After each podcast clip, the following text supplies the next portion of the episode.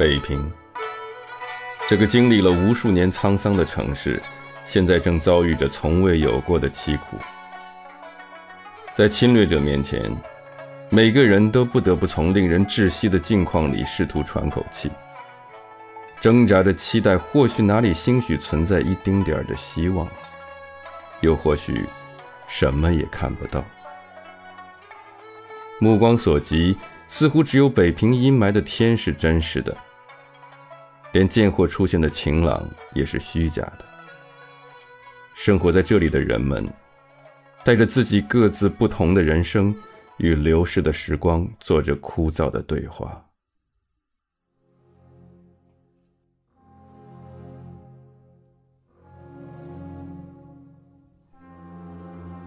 有许多像勤劳者的老人。希望在太平中度过风烛残年，而被侵略者的枪炮打碎他们的希望。即使他们有一份爱国的诚心，可是身衰气败，无能为力。他们只好忍受。忍受到几时？是否能忍受得过去？他们已活了六七十年，可是剩下的几年，却毫不能自主。即使他们希望不久就入墓，而墓地已经属于敌人，他们不知如何是好。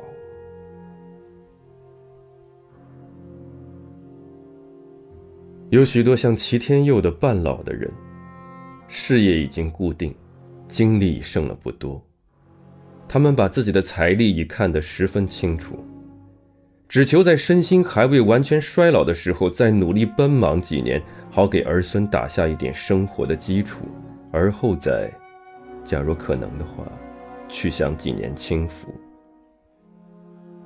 他们没有多少野心，而只求在本分中凭着努力去挣得衣食与家业。可是敌人进了他们的城，机关、学校、商店、公司，一切停闭。离开北平，他们没有任何准备。而且家庭之泪把他们牢牢地拴在屋柱上。不走，那明天怎么办呢？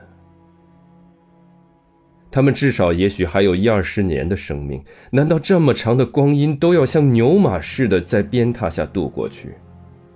他们不晓得怎样才好。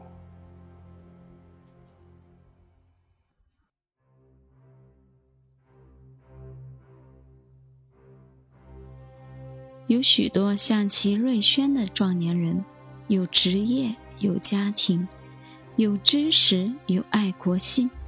假若他们有办法，他们必定马上去奔赴国难，绝不后人。他们深恨日本人，也知道日本人特别恨他们。可是以瑞轩说吧，一家大小的累赘像一块巨石压在他的背上，使他抬不起头来。眼老盯在地上，尽管他想飞腾，可是连动也动不得。现在学校是停闭了，还有开学的希望没有？不知道。即使开学，他有什么脸去教学生呢？难道他上台去告诉年轻的学生们，好好的当亡国奴？假若学校永远停闭，他便非另谋生路不可。可是，他能低手下心的向日本人或日本人的走狗讨饭吃吗？他不知怎样才好。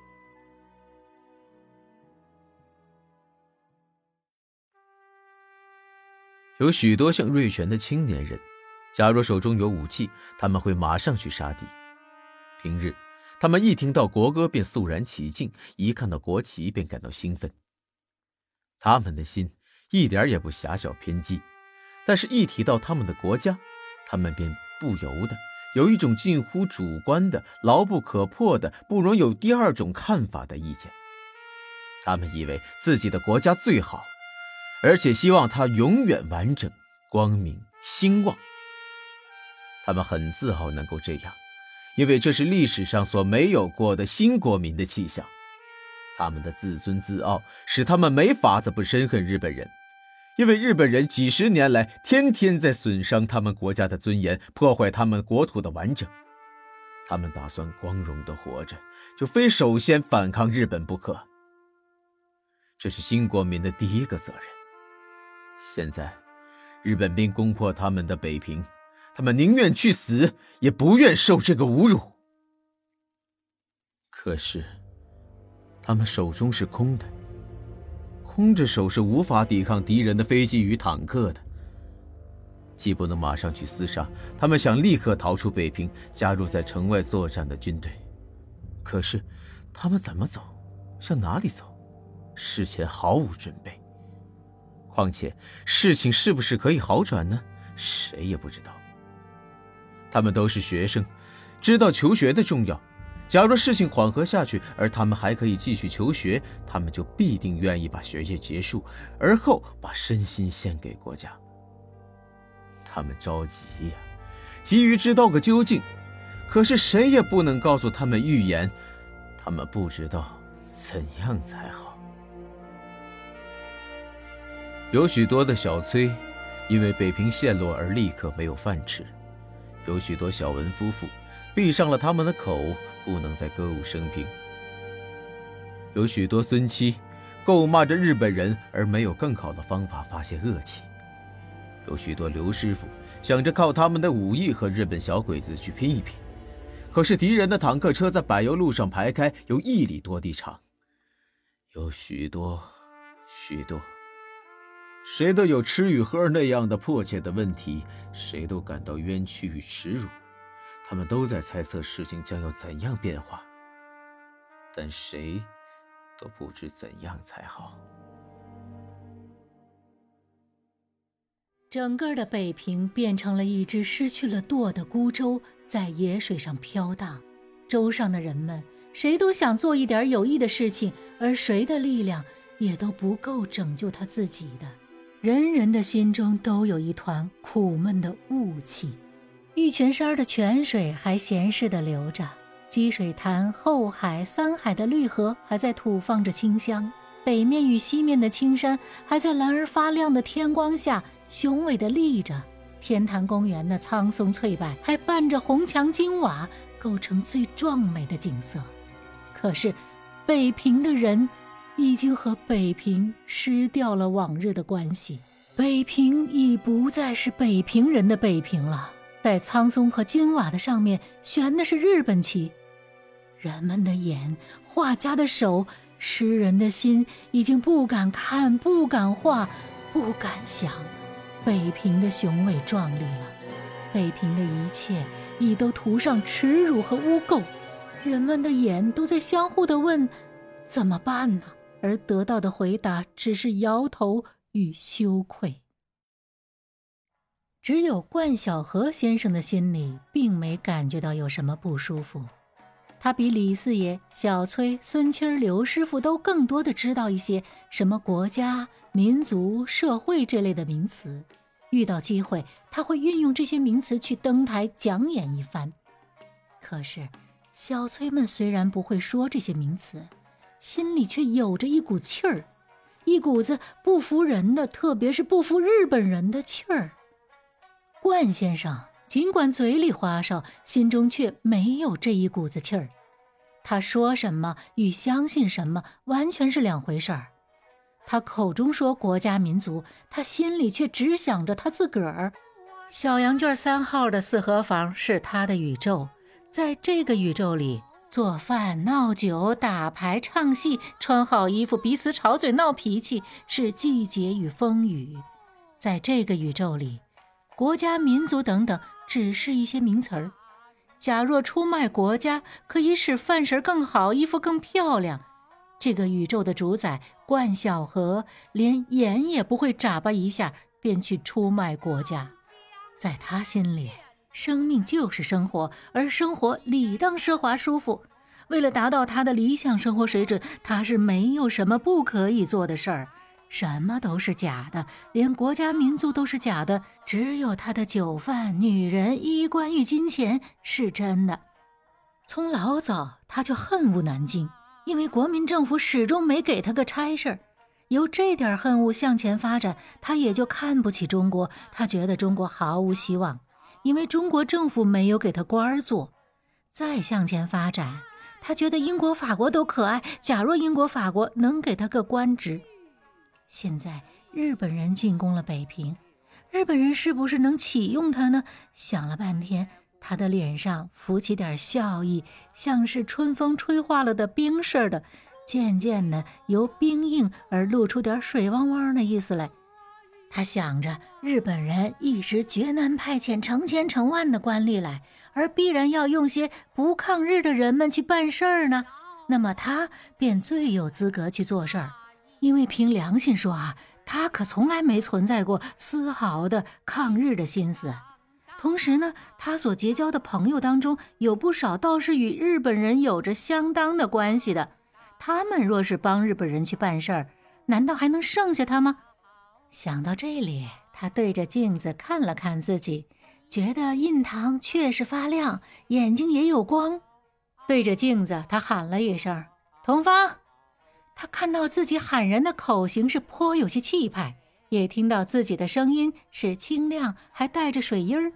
他的必能走好运的信心当时就增高了好几倍。干嘛呀？童芳娇声细气的在院里问。因为自己心里高兴，他觉得他的声音特别的甜美好听，而且仿佛看到了他永远抹得鲜红而范围扩大的嘴唇。他好像受了他的传染，声音也带着几分甜美与尖锐。哎，我说，那回神仙眼儿说我哪一年交好运来着？问罢，他点着头，微笑的等他回答。就是今年吧。他刚说完。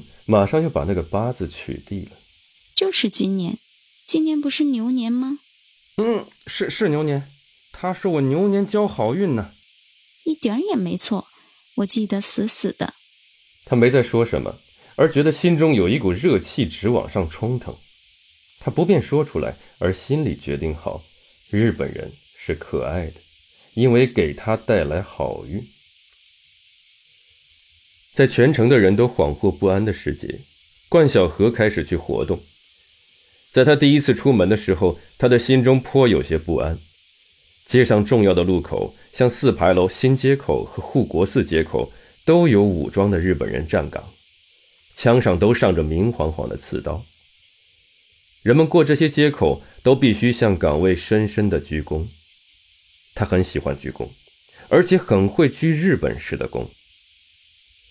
不过，他身上并没有什么特别的证章或标志。万一日本兵因为不认识他而给他一些麻烦呢？人家日本人有的是子弹，随便闹着玩也可以打死几个人呀。还有，他应该怎样出去呢？是步行呢，还是把小崔叫过来，做他的暂时的包车夫呢？假若步行到阔人的家里去，岂不被人耻笑？难道冠晓荷因为成王了就失去坐车的身份？假若坐车呢？万一过十字路口碰上日本兵，可怎么办呢？坐在车上安然不动，恐怕不行吧？这倒是个问题。想了好久，他决定坐小崔的车出去，把小崔叫来，冠先生和他讲条件。小崔。这两天怎么样啊？小崔，一个脑袋像七棱八瓣的倭瓜似的年轻小伙子，没有什么好气儿的回答：“能怎么样啊？还不是饿着。”不错，冠先生确是小崔的主顾，可是小崔并不十分看得起冠先生。得了，冠先生降格相从的一笑：“今儿不至于饿着了，拉我出去吧。”出去。城外头还开着炮呢。小崔并不十分怕大炮，他倒是心中因怀疑冠先生要干什么去而有些反感。他不准知道冠先生出去做什么，但是他却能猜到，在这个炮火连天的时候要出去，那必定是和日本人有什么勾结。他恨在这时候与日本人有来往的人。他宁可煞一煞腰带，多饿一两顿，也不愿拉着这样的人去满街飞跑。生活艰苦的人，像小崔，常常遇到人类和其他一切动物最大的忧患——饥饿。可是因为常常的碰上他，他们反倒多了一些反抗的精神，积极的也好，消极的也好，他们从不肯轻易屈服。冠先生可是不明白这点道理，带着骄傲与轻蔑的神气，他说：“我不叫你白了，给你钱。”他轻快的一仰下巴壳，多给你钱。平日我给你八毛钱一天，今儿我出一块，啊，一块。他停顿了一下，又找补上个一块。这两个字是裹着口水，像一块糖果似的，在口中咂摸着味儿说出来的。他以为这两个字一定会叫任何穷人去顶着枪弹往前飞跑的。车厂子都关了，我上哪找这茬去？再说，小崔没往下说，而在倭瓜脸上摆出些不屑的神气来。算了算了，冠先生挂了气。不拉就说不拉，甭绕弯子。你们这种人呢，就欠饿死。大赤包这两天既没人来打牌，又不能出去游逛，一脑门子都是官司。他已经和尤同芳和两个女儿都闹过了气，现在想抓到机会另辟战场。仰着脸，挑着眉，脚步沉稳而怒气包身。他像做压路的气碾子似的走进来。并没有看小翠，因为不屑于。他手指着冠先生：“你跟他废什么话呢？叫他滚蛋不结了。”小翠的倭瓜脸上发了红，他想急忙走出去，可是他管不住了自己。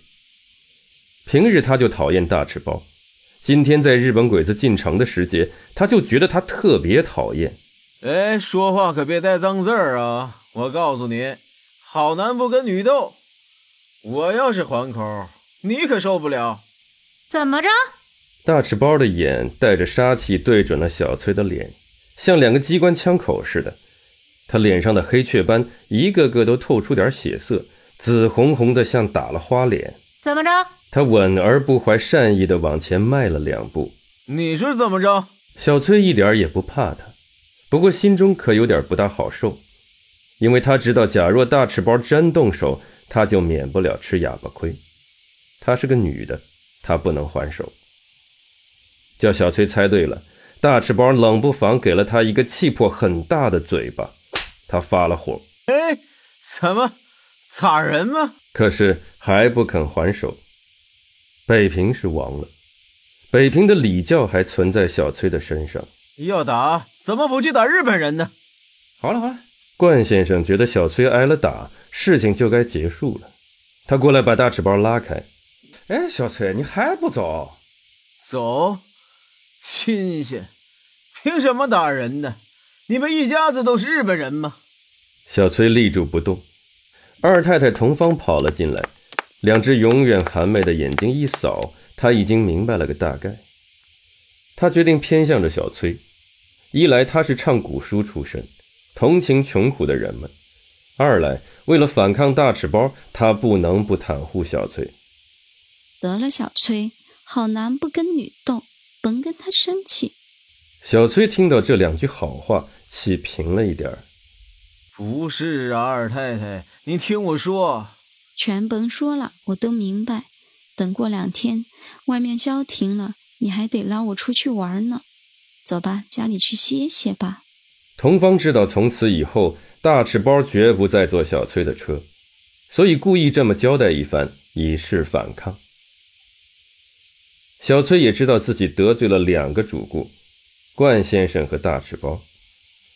那么，既然得到同方的同情与照应，也该见台阶就下。哎，好了，二太太，我都看在您的面上了。说完，手摸着热辣辣的脸往外走。约莫小崔已走到门口，冠先生才高声的声明：“这这小子给脸不要脸，你看着，从此再不坐他车。”说罢，他在屋中很快的来回走了两趟，倒好像是自己刚刚打完人似的那样发着余威。算了吧，你连个拉车的你都治不了，你没长着手吗？大赤包发着真正的余威。你家里的小妖精帮着拉车的说话，你都不敢吭一声。你看你还像个男子汉大丈夫，多在你的小婆子跟拉车的跑了，你大概也不敢出一声。你个活王八！他的话里本也骂到童芳，可是童芳已躲到自己屋里去，像得了胜的蟋蟀似的，在盆里暗自得意。冠晓荷微笑地享受着这绝对没有乐音的叫骂，决定不还口。他怕因为吵闹说丧气话而冲坏了自己的好运。他又走到镜子前，细细端详自己的印堂与眉眼，印堂的确发亮，他得到不少的安慰。冠太太休息了一会儿，老声老气地问：“你雇车干嘛？难道这时候还跟什么臭女人约会呀？”冠先生转过脸来，很俊美的一笑：“我出去干点正经的，我的太太。”“你还有什么正经的？十来年了，你连屁大点的官都没做过。”“这就快做了呀！”“怎么？”“哎呦，一朝天子一朝臣，你还不明白吗？”“嗯。”大赤包由鼻孔里透出点不大信任他的声音与意思，可是很快的他又嗯了一下，具有恍然大悟的表示。他马上把嘴唇并上，嘴角下垂，而在鼻洼那溜露出点笑意。他的喜怒哀乐都是大起大落、整入整出的，只有这样说恼变恼，说笑就笑，才能表现出他的魄力与气派，而使他像西太后。他的语声忽然变得清亮了。你为什么不早说啊？走，我跟你去。咱俩走着去。不会叫汽车吗？铺子可都关着门呢。就铁门，我也会把它砸开。走着。